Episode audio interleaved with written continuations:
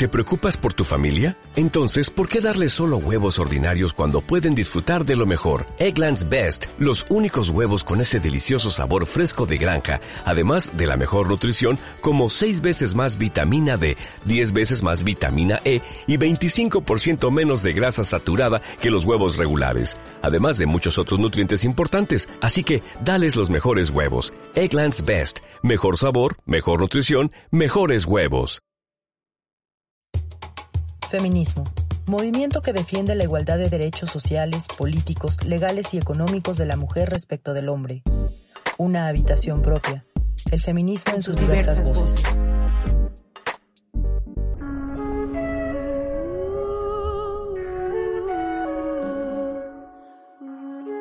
Bienvenidos a un episodio más de Una habitación propia, este podcast donde hablamos de temas referentes al feminismo y las construcciones sobre el género. Yo soy Lux. Hoy contamos con dos invitadas a las que les doy la bienvenida y eh, que quisiera nos platiquen un poco sobre, sobre ellas, sobre lo que se dedican, ¿no? Eh, por un lado tenemos a Livia Moterle, que es filósofa y antropóloga, eh, pero bueno, mejor platícanos tú, Livia, de en qué te has especializado. Ok, buenas tardes a todos. Un gusto estar aquí con las compañeras Guadalupe y Magda. Eh, yo, pues, eh, soy muchas cosas, pero no se puede decir todo.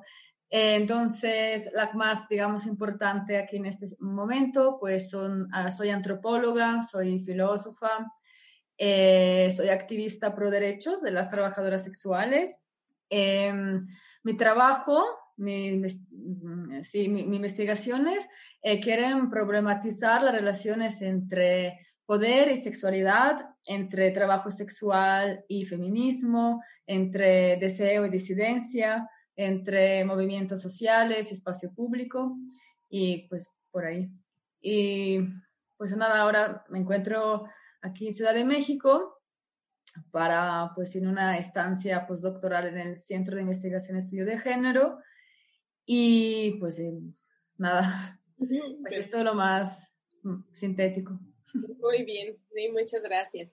Y bueno, tenemos también a, Magda Rebeldía, que ella es trabajadora sexual y activista, defensora de los derechos de las trabajadoras sexuales. Hola Magda, ¿cómo estás? Hola, ¿cómo están? Muchas gracias por la invitación y qué gusto verles a todos.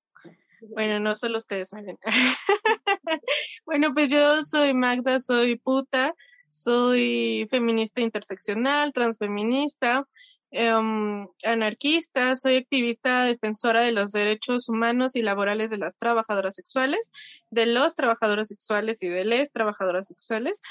Em, pues, no sé, realmente todo lo que he hecho durante todo este tiempo ha sido fruto de, pues, de la rabia, ¿no? del, del coraje que, que nace al vivir en este sistema que absorbe, ¿no? Que destruye, que consume y pues nada, aquí estoy soltando la palabra un ratito. gracias. A ti, muchas gracias.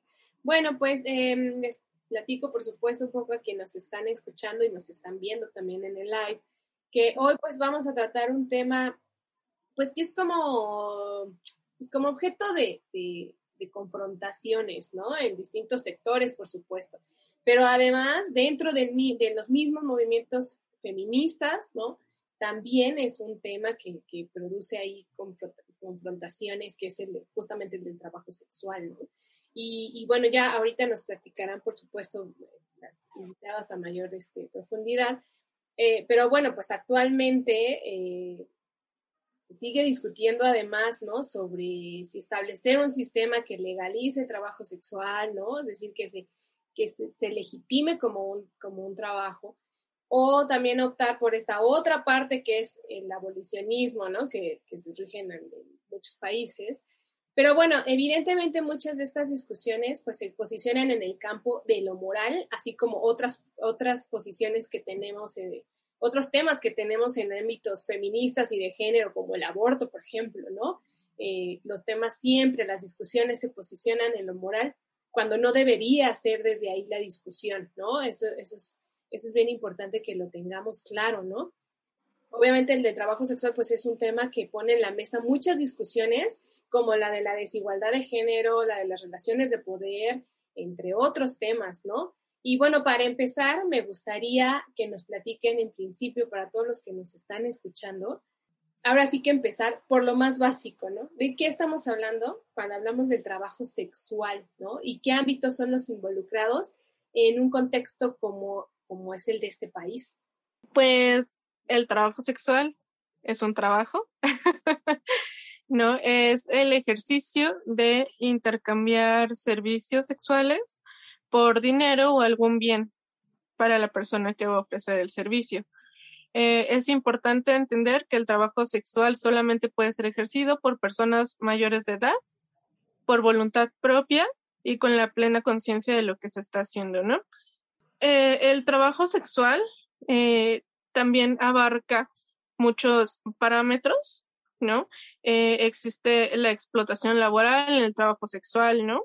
Eh, que son, es una problemática a la que nos enfrentamos las trabajadoras sexuales constantemente, todo esto debido pues a la clandestinidad, a las leyes que nos persiguen, y bueno, creo que de eso hablaremos más adelante, pero en pocas palabras, eso, el trabajo sexual es un intercambio de servicios sexuales por dinero o algún bien material. Livia, me gustaría preguntarte, digo, yo sé que parte de tu trabajo lo has hecho en, lo estuviste haciendo en Barcelona, ¿no? Eh, y, bueno, obviamente también ahora aquí que estás en México. Entonces, eh, quisiera empezar un poco por ahí, ¿no? También cómo es esta concepción y por eso me refiero un poco al contexto en este país, ¿no?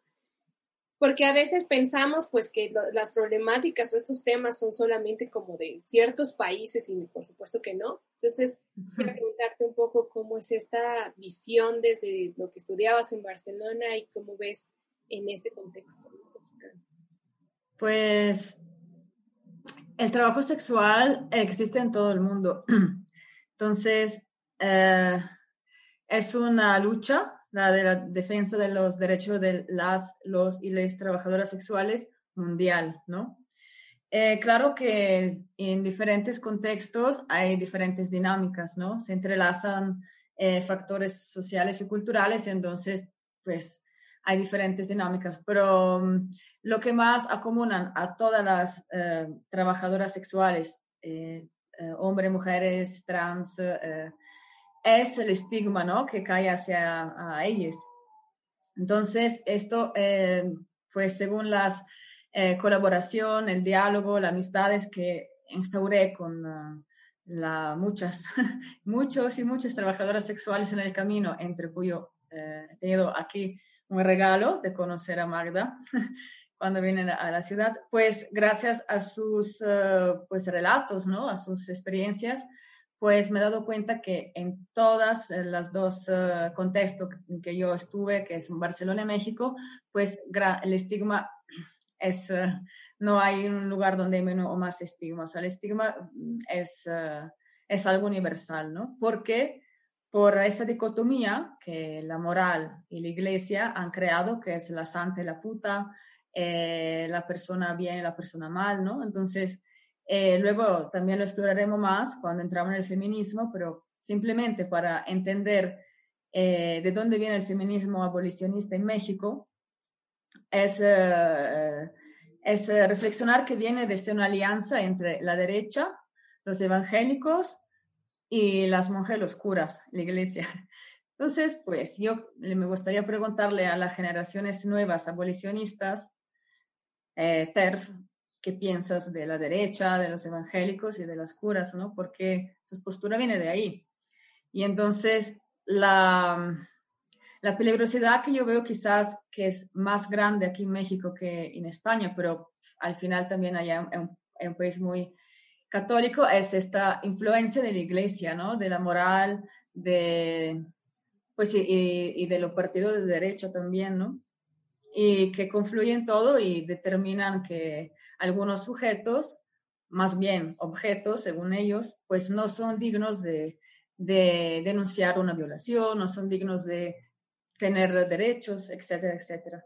Pero bueno, fundamentalmente la diferencia hay, porque obviamente hay diferencia, pero hay que decir que el estigma es algo que no escapa en ningún lugar. Estás escuchando una habitación propia. Este tema nos rodea todo el tiempo finalmente, ¿no? A todos, ¿no? Es algo es algo visible, es algo que sabemos que está ahí, pero que creo que no sabemos a profundidad lo que está pasando, ¿no? Como que las pláticas, las discusiones siempre son por encimita, ¿no? Eh, entonces quisiera también como eh, que ahondemos un poco en eh, desde dónde empieza esta lucha por los derechos, ¿no? De las, de las, los y les trabajadoras, ¿no? Eh, y cómo se ha dado esta lucha, porque pues muchos de nosotros no sabemos de este tema, ¿no? O sea, solamente sabemos que ahí está el tema, que ahí está la problemática en que si hay derechos, no hay derechos, y además la, estigmatización, por supuesto, pero cómo es que empieza esta, esta lucha, este, que evidentemente no es nueva, y, este, y cómo se va dando, cómo se van organizando también, ¿no?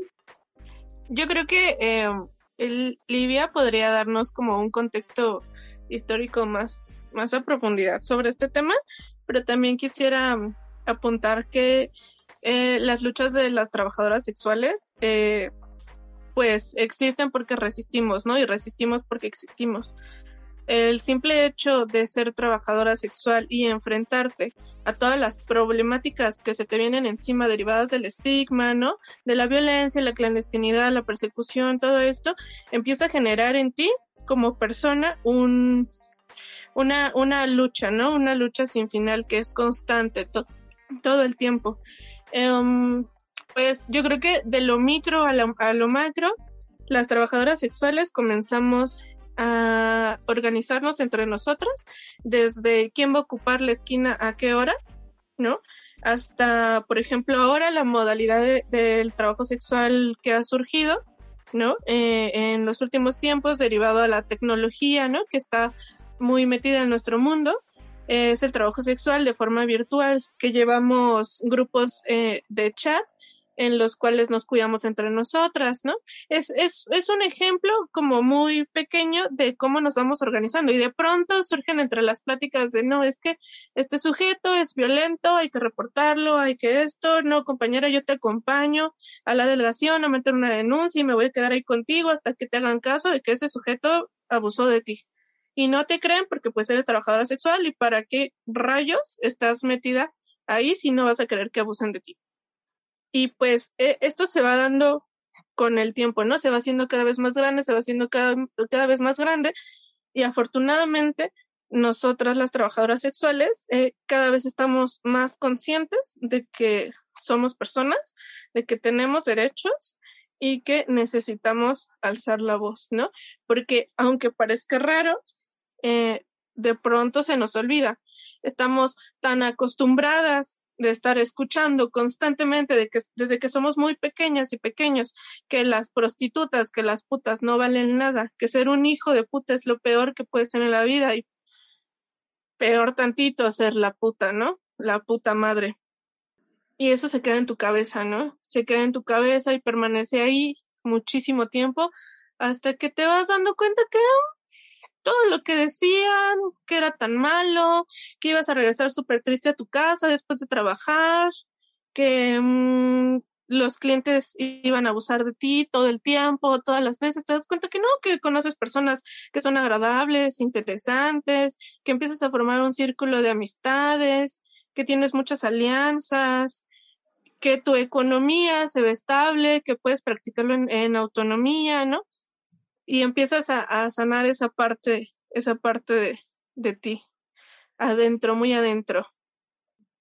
La, lucha, ¿no? De las personas que se dedican al trabajo sexual, creo que es simplemente empieza por eh, exigir que vengan escuchadas, ¿no? Porque se habla muchísimo sobre ellas y casi nunca con ellas, ¿no? Y entonces, de aquí los prejuicios, de aquí algunos discursos de las, del feminismo abolicionista que, eh, o de alguna, o de la sociedad, ¿no? O, sea, es muy fácil eh, dictar, eh, ¿no? Pues comentarios putofóbicos sin haber, pensar, imaginar qué hacen estas personas, sin nunca, pero haber hablado con ellas. Entonces, creo que el primer paso de esta lucha es que, que vengan escuchadas, ¿no? O sea, no tanto no es darle la voz, porque la voz la han dado a sus madres, sus padres, o sea, han nacido con voz. Entonces no se trata de darle voz, sino que ella pueden gritar sus derechos, ¿no? Y también, bueno, hay, creo que también algo muy importante que no es una lucha aislada, como quieren hacer, um, como quieren algunas personas que se piensan, porque obviamente es algo estratégico de dejar solo este colectivo, porque si se, si se piensas que estás solo, se puede manipular mejor entonces, una estrategia es decir que están solas, que no tienen aliadas, pero la lucha de las trabajadoras sexuales es una lucha que se intersecan con muchas más. La lucha de la persona con diversidad funcional, la lucha de las personas trans, las luchas de las personas racializadas, las luchas de muchas, muchas más personas que, em, como sus, em, sus cuerpos sus prácticas corporales, sus prácticas sexuales no se adecuan al modelo reproductivo y productivo, entonces están consideradas eh, raras, eh, pecaminosas, perversas. Entonces se ha creado un sistema de castigo sobre estos, estos sujetos, ¿no? Eh, sí, y que además, bueno, también aquí en este programa surge muchísimo, ¿no? En este podcast surge mucho la idea de pues que los feminismos que no están volteando a ver estas situaciones, pues realmente no son feminismos, ¿no? O sea, el feminismo que deja de lado las luchas, ¿no? Que solamente va por un cierto objetivo, eh, que deja de lado cuestiones este, raciales, que deja de lado cuestiones de clase, ¿no? Eh, y pues sí, la verdad es que cuando hablamos de feminismo, pues el asunto es que estamos hablando de muchos tipos de feminismo, ¿no? Entonces, y, y bueno, y en ese sentido me gustaría saber justamente cómo es que entra, ¿no? Aquí el feminismo, ¿no? En el ámbito de, digo, me queda claro que pues, son muchos ámbitos, pero que tiene que ver desde justo la corporalidad, ¿no? Y el uso político del cuerpo y el discurso y etcétera. Pero, ¿cómo es que el feminismo entra a, esta lucha, ¿no? ¿Cómo es que voltea y dice, dice, bueno, a ver, ¿qué está pasando con esto? Me gustaría entenderlo un poco, ¿no? Yo creo que eh, más que el feminismo entra a la lucha, es que muchas personas de las que estamos en la lucha entramos al feminismo, ¿no? Em, eh, vaya, ¿no? Porque justamente no somos sujetas completamente aisladas de la sociedad, que vivimos como en una burbuja de marginación en la que nada nos toca, sino somos personas que convivimos con otras personas en esta sociedad, ¿no?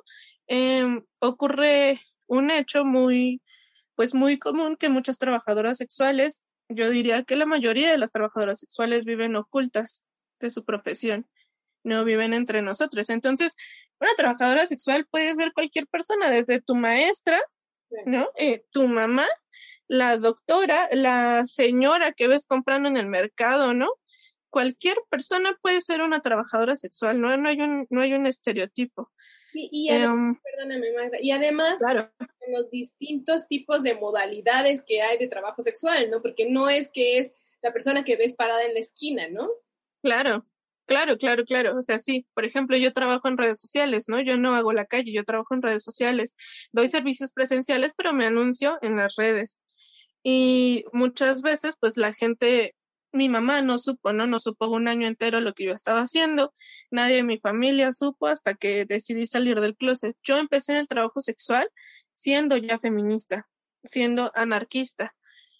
Es muy curioso porque empiezo yo a trabajar, ¿no? Eh, con toda esta teoría del feminismo en mi cabeza, de que tu cuerpo es tuyo y es tu decisión y tú puedes hacer lo que tú quieras. Y yo dije, pues sí, ¿no? Pues yo quiero yo quiero coger y que me den dinero, entonces pues lo voy a hacer. Está chido. Y sin embargo, eh, entro pensando que por trabajadora sexual pierdo todos mis derechos automáticamente. Y vaya, no es algo que yo tomara conciencia, ¿no? Que yo dijera, pero lo asumí en mi día a día. Es muy importante es muy importante que exista el discurso del trabajo sexual dentro de los feminismos para que todas las personas que nos dedicamos al trabajo sexual tengamos herramientas, herramientas suficientes para hacer nuestro trabajo de la forma que mejor nos parezca, de la forma más libre que podamos, de la forma más segura. Es muy curioso ¿no? Como muchas, muchas, muchísimas de las violencias que nos atraviesan a las trabajadoras sexuales son propiciadas por las leyes abolicionistas en los diferentes países. Nos persigue la policía, ¿no? Vamos a denunciar eh, violaciones, violencias, y no nos creen, las justifican, nos asesinan y nadie hace nada, ¿no? Eh, eh, es, es, es una cuestión sumamente terrible y ya me voy a empezar a enojar. Porque cómo es posible que el feminismo, que lo que busca es eh, hacer valer a la mujer, ¿no?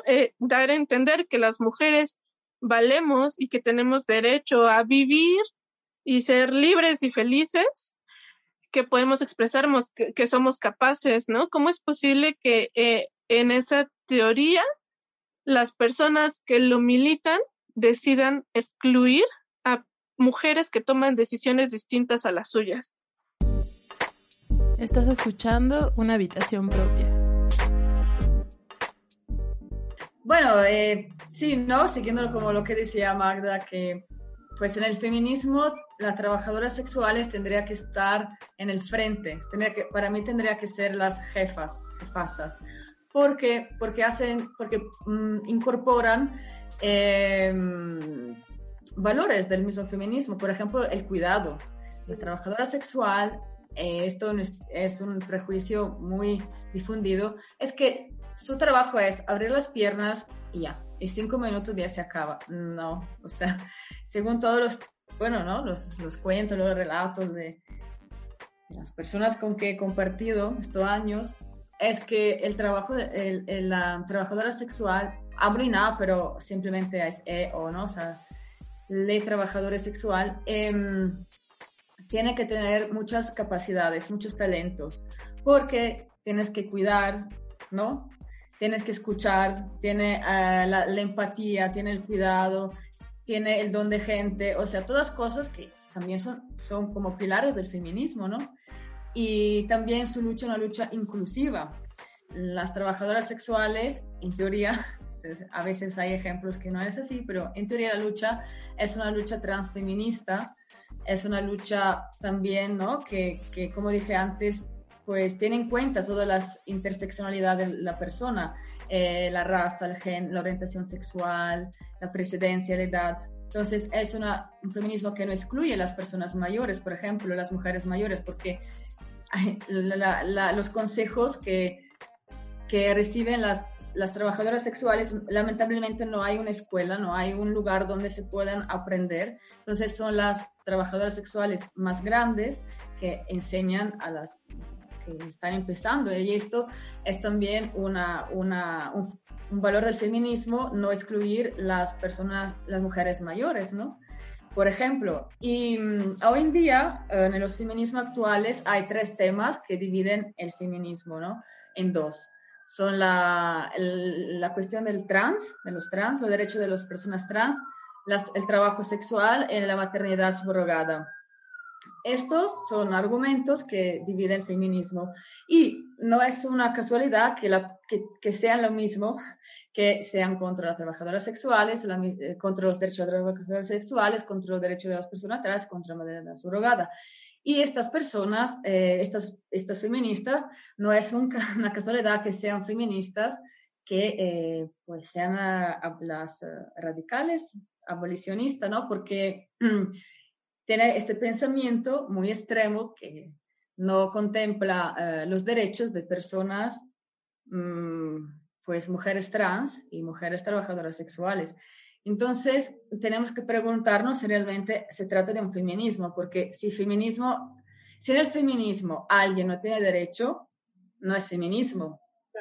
Entonces, si algunas feministas luchan para quitar derechos a otras mujeres, no sé si son, realmente son feministas. Bueno, ¿no? Entonces, esto un poco. Y también por ahí va la cuestión mucho de la moral, porque también la, la feministas provida son estas partes que son, usualmente son estas, están todas ahí que, que no, no, no, reconocen los derechos de las trabajadoras sexuales, de los trans, ¿no? Entonces, todo este grupito de feministas eh, son feministas, digamos, que creen en ah, una pues algo como un dios o algo similar que dicta reglas, ¿no? Porque el, el feto es una, pues si tú matas al feto hace un pecado a Dios, ¿no? O sea, todo esto y, y también la naturaleza misma del cuerpo, que, que, le dices que una mujer trans no es mujer porque tiene pene, es el mismo biologi, bioli, viene de un de una pensamiento biologi, bio, biologista que pues que está que no, no tiene que tiene consecuencias muy peligrosas, ¿no? También vamos siempre al mismo punto de antes que habría que preguntar a las, a las mujeres qué, qué piensas, ¿no? No excluirla de la lucha por, sin hablar nunca con ellas o, o conocer sus, sus experiencias, sus historias, sus necesidades, sus razones, por qué quieren ser feministas, por qué se siente feminista, ¿no? Es simplemente excluirla de la lucha es un acto de, eh, bueno, ¿no? Un acto de facha, ¿no? Al final. De hecho, son todas de derechas casi. Sí, sí, claro, claro. Eh, de fachas, me encanta, Livia. Pues facha no sé cómo se dice aquí, pero... Bueno, sí, sí, son fascistas.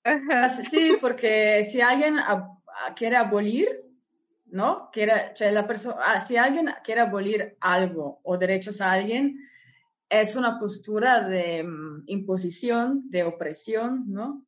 Pues nadie puede obligar a nadie a hacer o no hacer algo. O sea, aquí se, va, se habla de la libertad humana. Tú no puedes obligarle a una persona a, a, a, seguir viviendo con su mismo género biológico si no quiere, porque la tienes que obligar a, a respetar algunas leyes naturales de no sé quién, Dios. Pues eso. Además, como evidentemente se trata de un movimiento, ¿no?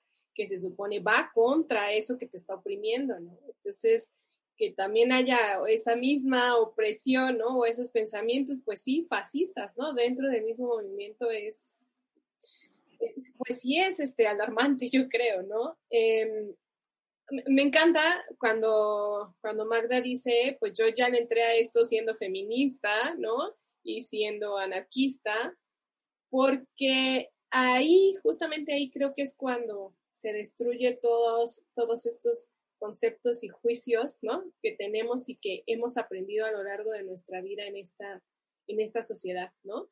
En el que, bueno, pues, ¿qué sabemos nosotros sobre las trabajadoras sexuales? lo que vemos en la televisión, ¿no? Por ejemplo, ¿no? En el que la trabajadora sexual se metió a trabajar en eso porque ya no tuvo de otra, porque su vida, o sea, ya, ¿no?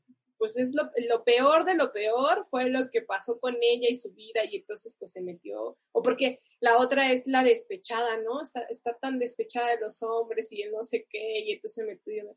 Entonces, pues justo ahí se rompe todos estos prejuicios que tenemos sobre este, sobre este tema. Y la otra cosa que me parece muy importante es que, pues finalmente el feminismo, una, una de sus grandes, eh, pues sí, las grandes peticiones es este de poder eh, decidir sobre nuestros cuerpos, ¿no? Entonces, pues justamente ahí estamos decidiendo sobre nuestros cuerpos, ¿no? ¿Por qué nosotras mismas podemos decir, ah, no, sí puedes decidir sobre esto, pero sobre esto no? Entonces, bueno. Em, y bueno, me gustaría mucho pasar justo al tema de, pues, las leyes, ¿no? Los derechos, qué es lo que sucede, que ya un poco Magda nos está platicando, ¿no? ¿Qué es lo que sucede en este país? Porque si de por sí nos quejamos, este, pues, que las mujeres estamos siendo asesinadas, que las mujeres no estamos teniendo derechos, pues evidentemente peor tantito, ¿no? Si eres una mujer que se, que se dedica al trabajo sexual, me imagino que pues el estigma es mucho mayor y seguramente en la negación de derechos humanos también. Pues sí, como, como ya venía diciendo, es una persecución constante, ¿no? Es como vivir en una película de acción en la que vas corriendo todo el tiempo para que nadie te atrape, ¿no? Desde tu familia que no descubra tu trabajo, ¿no? Porque siempre que, que digo que soy activista defensora de los derechos humanos y laborales de las trabajadoras sexuales, lo pues llegar a ese, a ese punto de nombrarme así, lo pensé mucho, ¿no? Lo pensé mucho porque eh, no solamente son las leyes, ¿no? Lo que nos atosiga, lo que nos persigue, sino también las leyes morales de las personas que traen cargando encima. Eh, muchas veces, yo por ejemplo no he tenido, bueno, sí tuve problemas con la policía. Una vez que llegó una redada antitrata a mi lugar de trabajo, lo recuerdo bien y se los voy a contar, fue un 17 de diciembre, que es el Día Internacional contra la Violencia hacia las Trabajadoras Sexuales.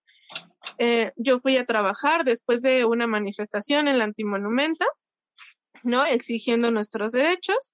Y dije, ah, todavía me da tiempo de ir a trabajar. Mi trabajo estaba ahí por Bellas Artes. Era un bar donde yo ofrecía servicios de forma autónoma, por supuesto, yo no tenía ningún jefe, ningún patrón, ¿no? El, el dueño del lugar nos dejaba trabajar a mí y otras 30 compañeras más aproximadamente en ese espacio.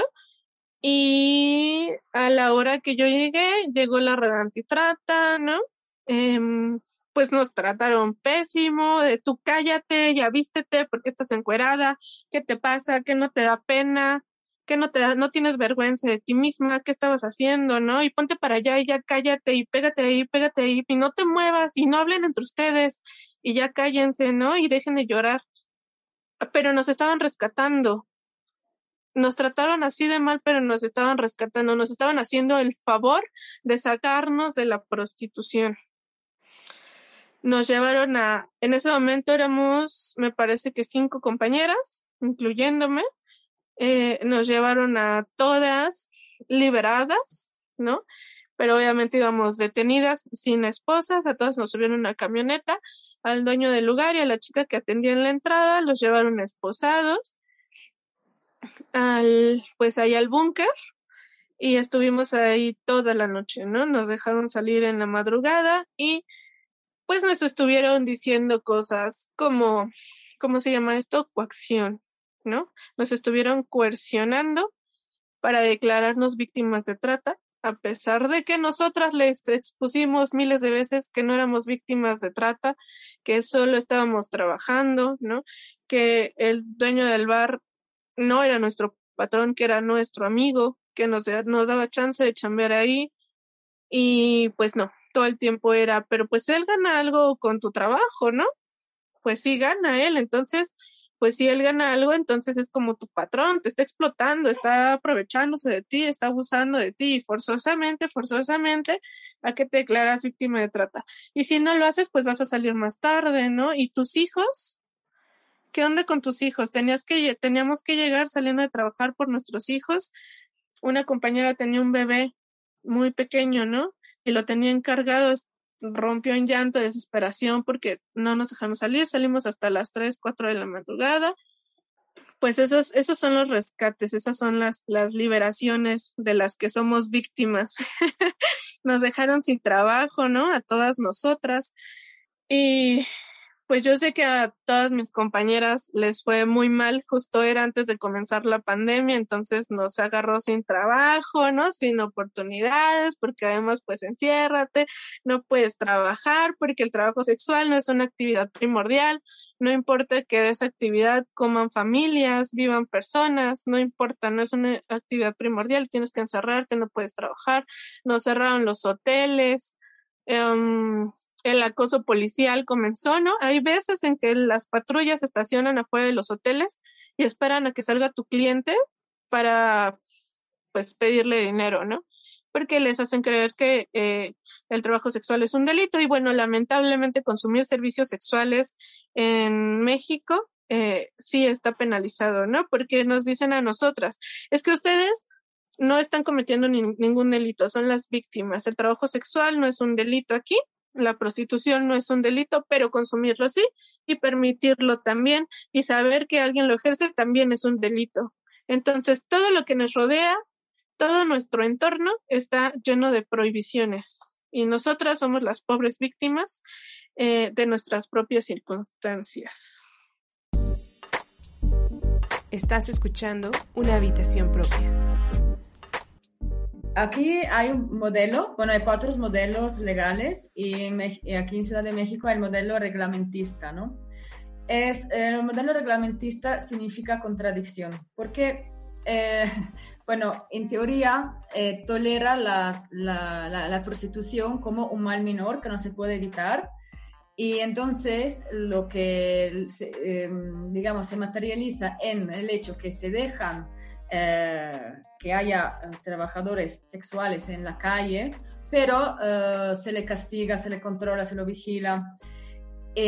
también la contradicción está en, en, la ley que se llama Ley de Trata, que es la ley vigente aquí, ¿no? En Ciudad de México.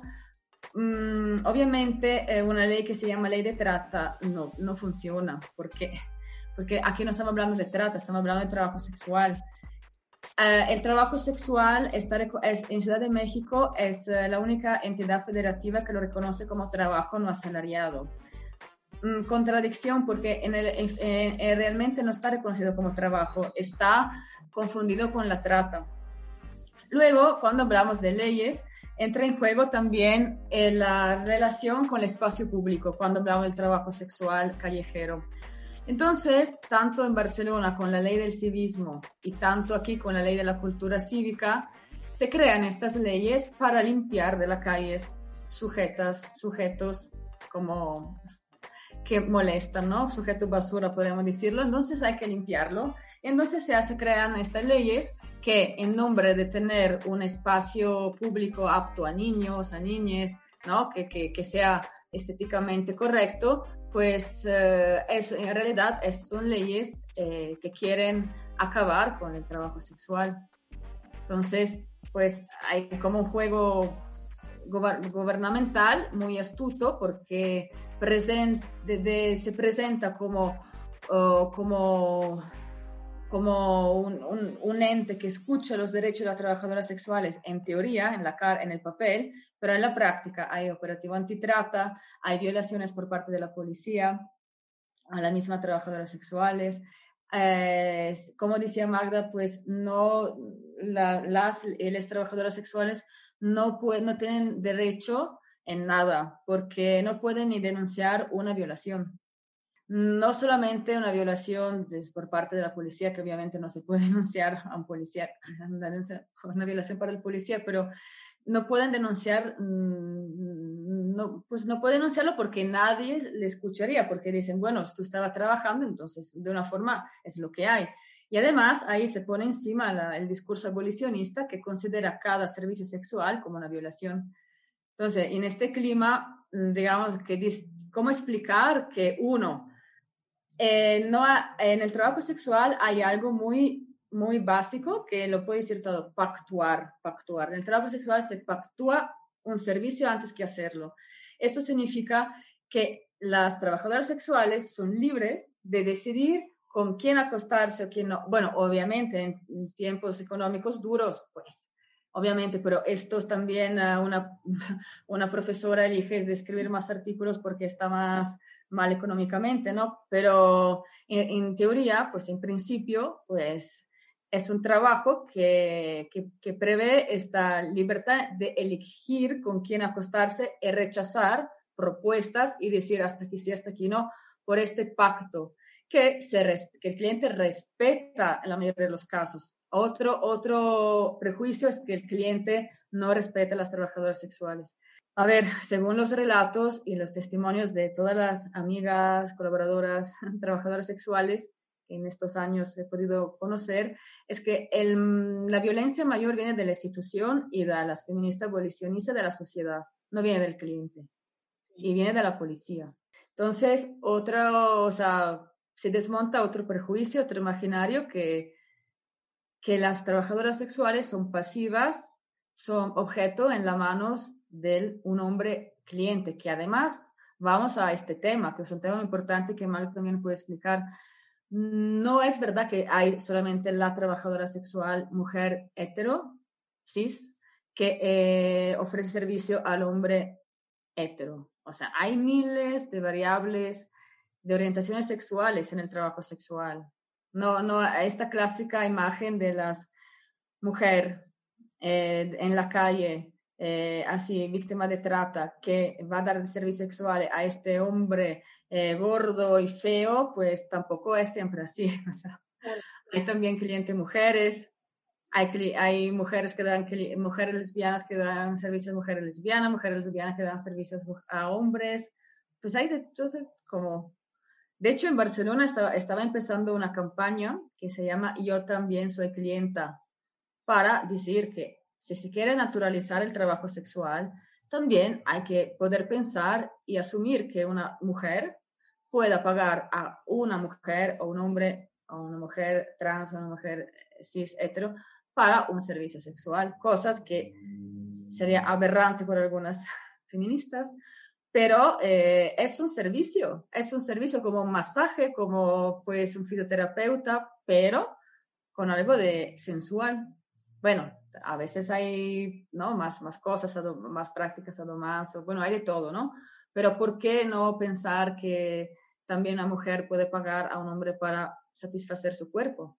Y, y, es que también es, digo, ahorita escuchándolas, ¿no? Este, uno empieza a pensar muchísimas cosas al respecto. Y, y justo, ¿no? Es como esta idea de, pues sí, la idea del eh, patriarcado, ¿no? De ver a la mujer como objeto, etcétera. Pero, pero también la mirada abolicionista, pues deja a la mujer como víctima finalmente, ¿no? Es, ¿y qué pasa, no? Si la mujer quiere ir y pagar también por ello, ¿no? Pues entonces no tenemos tampoco ese derecho, ¿no? Pues no, tampoco puedo, ¿no? Entonces, es muy interesante ubicar todos los temas que se derivan de esto, ¿no? Porque eh, la verdad es que regularmente las, las, las, discusiones son por encima, ¿no? Son siempre muy por encimita, ¿no? Pues es lo que yo veo, pues seguramente es lo que es, ¿no? Y pues no, así no, no, no puede ser. Por eso que la verdad a mí me parece bien importante esto que, que se hace, ¿no? En el trabajo de Livia, por ejemplo, ¿no? El, recuperar todas estas experiencias, todos estos relatos ¿Por qué están las mujeres o los hombres o quien sea, ¿no? ¿Por qué decide estar ahí o qué es lo que la lleva a estar ahí? Y cuáles han sido pues estas todos estos relatos no que pueden que pueden ofrecernos porque justamente así es como vamos a entender el tema no no nada más viendo desde afuera y diciendo lo que creemos nosotros que debería ser y bueno eh, también quiero preguntarles en este tema de, de lo legal eh, eh, hago, hago un apunte, te interrumpo. Creo que es interesante leer eh, también artículos, ¿no? O académicos, pero creo que si se tiene la posibilidad, es mejor hablar directamente con los trabajadores sexuales, ¿no? O sea que el trabajo de una antropóloga es recopilar historias, testimonios, intentar, ¿no? Si también una persona activista como yo, pues, que es parte de su lucha, pero siempre es mejor ir a la fuente, a la fuente principal, ¿no? Como en todo. Entonces, si una persona tiene la posibilidad de acercarse a una manifestación, bueno, ahora son tiempos un poco duros, pero a un, a un evento, a una manifestación, a un evento online también, ¿no? Como, como esto, donde hay una trabajadora sexual hablando, pues es preferible, ¿no? O sea, porque no hay nada más como triste que, que llegar a una conclusión sin, sin, haber ido a la fuente, haber hablado. Pues ya, solamente quería decir esto. Estás escuchando una habitación propia. O sea, en esta lucha se ha podido lograr algo, o en, ahora sí que en qué vamos, ¿no? En esta lucha. Pues mm, desde aspectos legales se han ganado Mm, bastantes batallas, ¿no? Eh, por ejemplo, Brigada Callejera, que no es una organización de trabajadoras sexuales, sino de asistencia a trabajadoras sexuales. Em, es muy importante recalcarlo. Eh, ganó para las compañeras con las que trabaja la circulación del tarjetón. ¿no? Que es el permiso eh, ante el Estado para poder trabajar y que las, la policía las deje de molestar en la zona de la Merced. Nosotras, para tener el permiso de trabajar, tenemos que presentar ciertos documentos, ¿no? Pasar por una serie de pruebas eh, de todo tipo, em, muchas muy violentas, ¿no? Debo decirlo, son muchas muy violentas. Em, por ejemplo, eh, si tú quieres tener un permiso para trabajar, eh, ejercer el trabajo sexual en la Ciudad de México, tienes que hacerte pruebas 14, cada 14 días en las instituciones de gobierno y son pruebas sumamente invasivas, ¿no? Invasivas y además me parecen bastante um, xerofóbicas, ¿no? Em, discriminatorias, ¿no? Eh, una persona que tiene VIH eh, y que tiene alguna enfermedad de transmisión sexual puede seguir teniendo relaciones sexuales, por supuesto que sí, puede tener una vida sexual plena, por supuesto que sí, por lo tanto puede ejercer el trabajo sexual, por supuesto que sí, está en la responsabilidad de cada uno, de cada una individual, el protegerse y el cuidarse, ¿no? Obviamente nosotras ejerciendo nuestro trabajo vamos a tener eh, bastante seguridad, ¿no? Salubridad en cuanto al servicio. Eh, eh, esa es una de las de, la, de los grandes avances, de las grandes batallas que se han logrado en la Ciudad de México, que ha logrado Brigada Callejera eh, específicamente, pero unas, unos de los logros que no se ven, ¿no? Es la unidad entre las trabajadoras sexuales y que esto de la lucha puteril se está esparciendo como un virus como un virus, así endemoniadamente, como te comentaba al principio, las trabajadoras sexuales siempre hemos estado organizadas desde el principio, ¿no? Porque tenemos que ponernos de acuerdo, como en todos los trabajos. Hoy me toca a mí, mañana te toca a ti, esa habitación me toca a mí a las ocho y a ti te toca a las nueve. Tenemos que organizarnos. es muy curioso el, el diálogo que se da eh, diciendo que el trabajo sexual no es empoderante, ¿no? Creo que eh, es cierto, ¿no? Porque ¿quién quiere tener el poder? Al menos yo como anarquista no quiero tener el poder pero es cierto que el trabajo sexual me ha permitido a mí y la lucha puteril en específico me ha permitido a mí conocer mi cuerpo, respetar, respetarlo, entenderlo, cuidarme más de lo que me cuidó antes de ser trabajadora sexual en todos los sentidos, no solamente sexuales, no emocionales, físicos, todo. Eh, me ha dado autonomía, me ha dado eh, la capacidad de decir no, algo que yo no podía hacer antes de ser trabajadora sexual porque como decía Livia, ¿no? Las trabajadoras sexuales podemos elegir a quién atendemos y a quién no.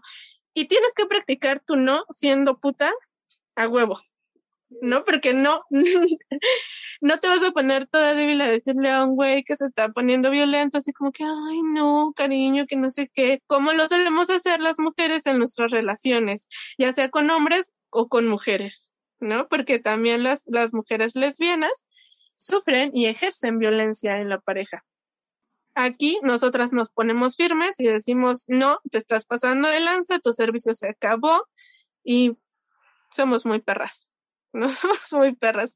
Y pues eh, internacionalmente hay otros países en donde la lucha, el activismo puteril es mucho más viejo ¿no? Tiene mucho más historia y los, y los avances han sido muchos.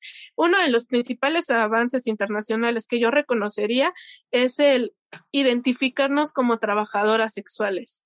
El término trabajo sexual surge de una lucha, ¿no? De, de cuando las prostitutas tomaron una iglesia y se pusieron ahí, se implantaron y dijeron, oigan, existimos y tenemos derechos y los queremos y los queremos ahora.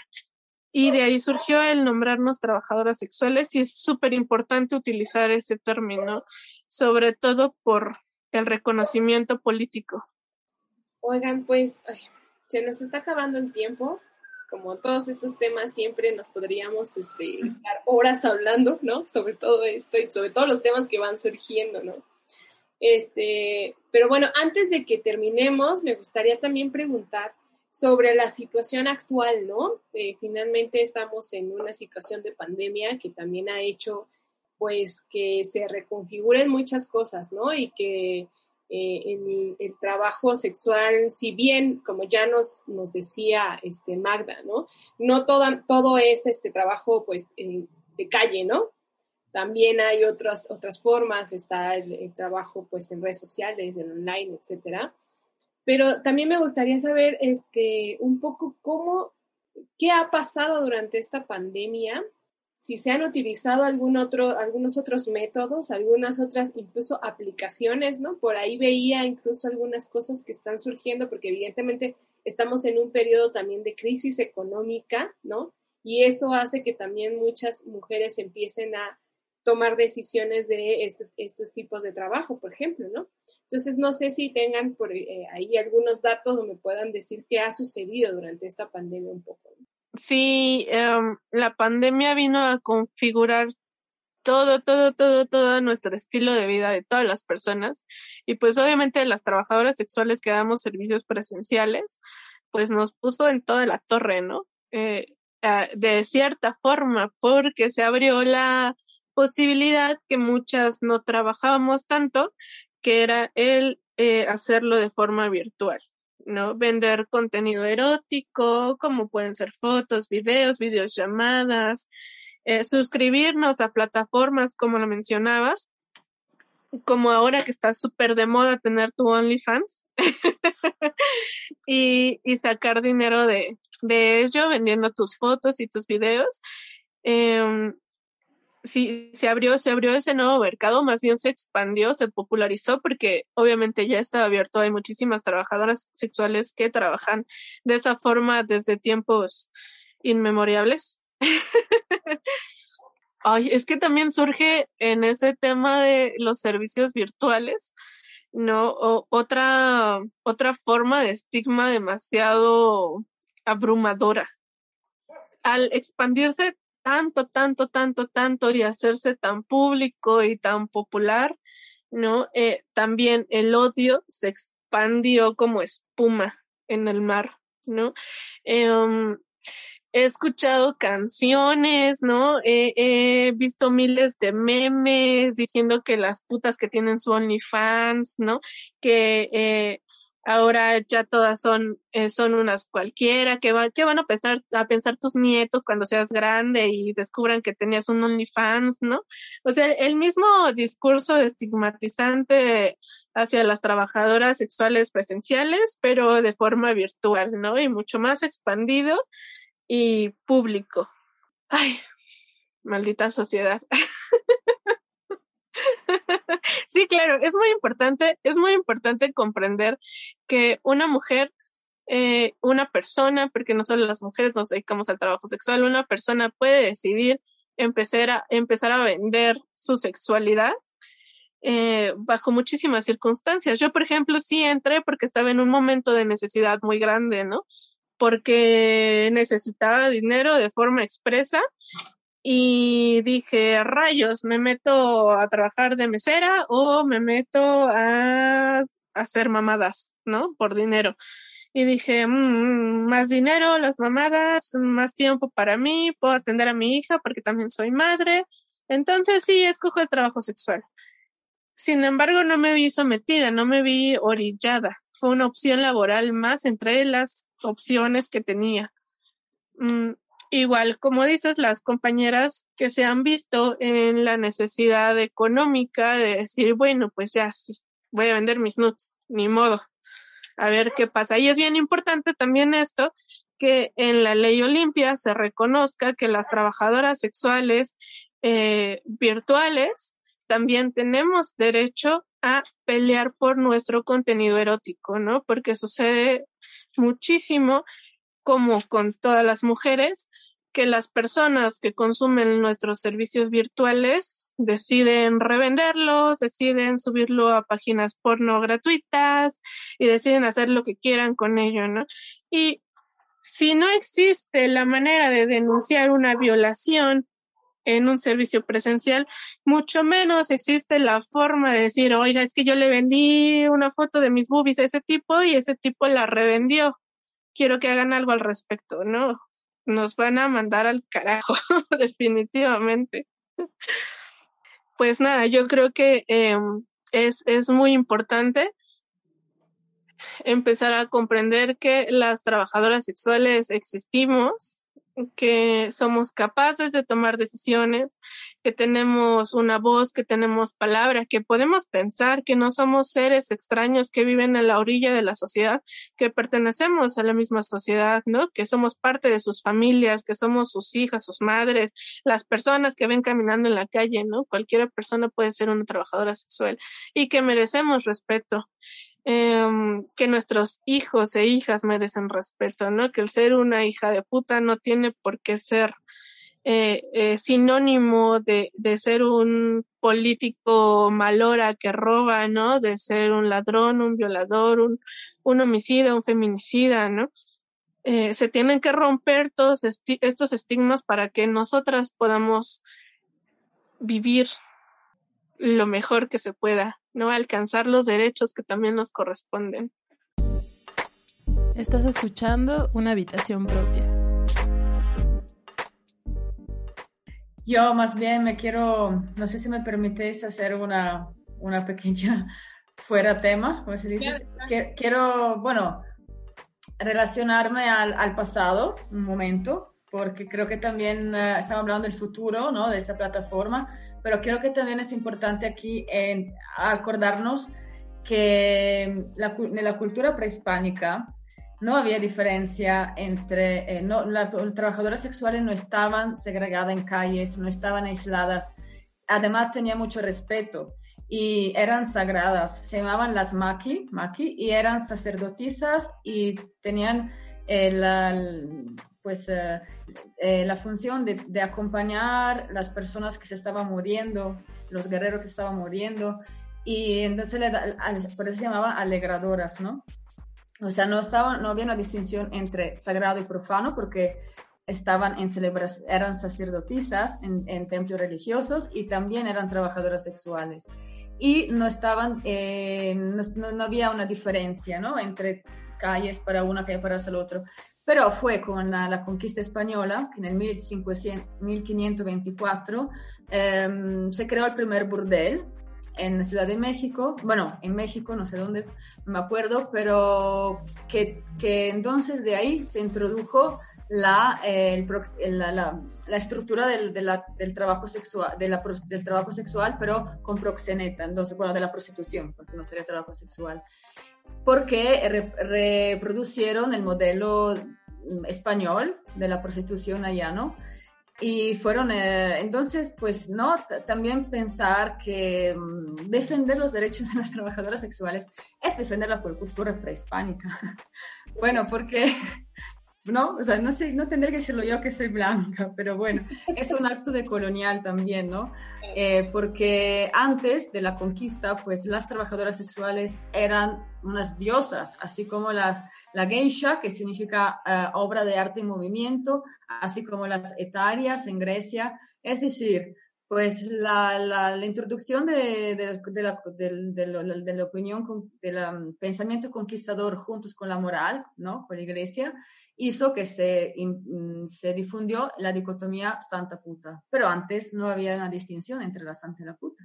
De hecho, volver a esta concepción originaria de muchas culturas también es una clave para romper el estigma, ¿no? Oigan, pues que la verdad que gusta tenerlas en este programa. Este, es un tema bien interesante y que además no se trata en muchos, muchos lugares, ¿no? Eso es, eso es la verdad, es un tema que con el que vivimos todos los días, pero que pareciera que nadie quiere hablar del tema, ¿no? O, o nadie quiere, este, eh, pues eso, que se haga visible, ¿no? Entonces, pues muchas gracias a las dos por haber estado en este, en este podcast. Esperemos que más adelante podamos seguir platicando y podamos tener otro podcast más sobre esto, ¿no? Eh, muchas gracias a todos los que nos están escuchando. Eh, por favor, síganos. Estamos en todas las plataformas de, de, audio, como una habitación propia. Estamos también en redes sociales. Por ahí vamos a estar compartiendo también algunas este, frases, ¿no? Informaciones de este podcast y de otros que hemos tenido. Y pues muchísimas gracias. Yo me despido, soy Lux y me gustaría eh, ver si tienen algo más que decir ya a manera de despedida. Pues sí, yo quiero hacer un anuncio, pero no sé si se anuncio, pues que también las putas van a la universidad. Entonces, estamos intentando poner la lucha puta feminista también en las instituciones académicas, obviamente, cosa impensable hace años que una trabajadora sexual pudiera compartir una charla con, no sé, un catedrático, pero nosotras estamos en esta lucha también de ocupar espacios, reocupar espacios de saberes así llamados académicos. Entonces, os invitamos el 24 y febrero, porque siempre Magda y yo vamos a dar una charla en el CIEC, donde trabajo. Y también el, el, miércoles 3 de marzo habrá otro tema sobre, pues, no es trabajo sexual, es homoerotismo, pero pues siempre el ciclo es sexualidad, eh, deseo y, no, sí, y subjetividad. Y nada, y también yo concluyo con una frase de Griselda Disreal, que es una de las mujeres que Magda mencionó que ocuparon la iglesia en los años 70, ocupaban la iglesia para reivindicar sus derechos de las trabajadoras sexuales, que dice, la prostitución es un arte, un humanismo, una ciencia. Pues muchas gracias por la invitación, muchas gracias, muchas gracias por hacer la apertura a este tema. Es muy importante que se hable, es muy importante que se diga, porque las activistas pro derechos no queremos que todas las mujeres sean prostitutas, no queremos normalizar el proxenetismo, no queremos hacer una sociedad eh, hipersexualizada como plantean muchos argumentos. Lo único que queremos son derechos, ¿no? Que todas las personas que lo ejercemos podamos alcanzarlos y las personas que estamos dentro del trabajo sexual y queremos dejar de realizarlo podamos salir con alternativas laborales eh, justas y dignas para todas para todas nosotras y pues nada muchas gracias y eliminen el estigma de sus vidas abracen a las personas y permitan que las personas hagan con sus cuerpos lo que se les venga en gana porque son sus cuerpos y ya todo muchas gracias te amo, Libby. Yo también. Gracias. Nos escuchamos en el próximo episodio de Una habitación propia. Y pues síganos en todos lados. También sigan al CIEC porque justamente tienen, eh, están teniendo por ahí varias conferencias, ¿no? Y seminarios muy, muy interesantes. Y bueno, pues nos escuchamos en el próximo episodio. Muchas gracias a las dos. Una última cosa, una última cosa. Eh, vayan a seguir a la cooperativa de putas, autónomas de putas autónomas de México, que es una colectiva que va surgiendo de trabajadoras sexuales para trabajadoras sexuales en busca de la autonomía. Y ya, muchas gracias. Pues sí, sígala. Gracias, nos vemos la próxima. Gracias. Muchas gracias.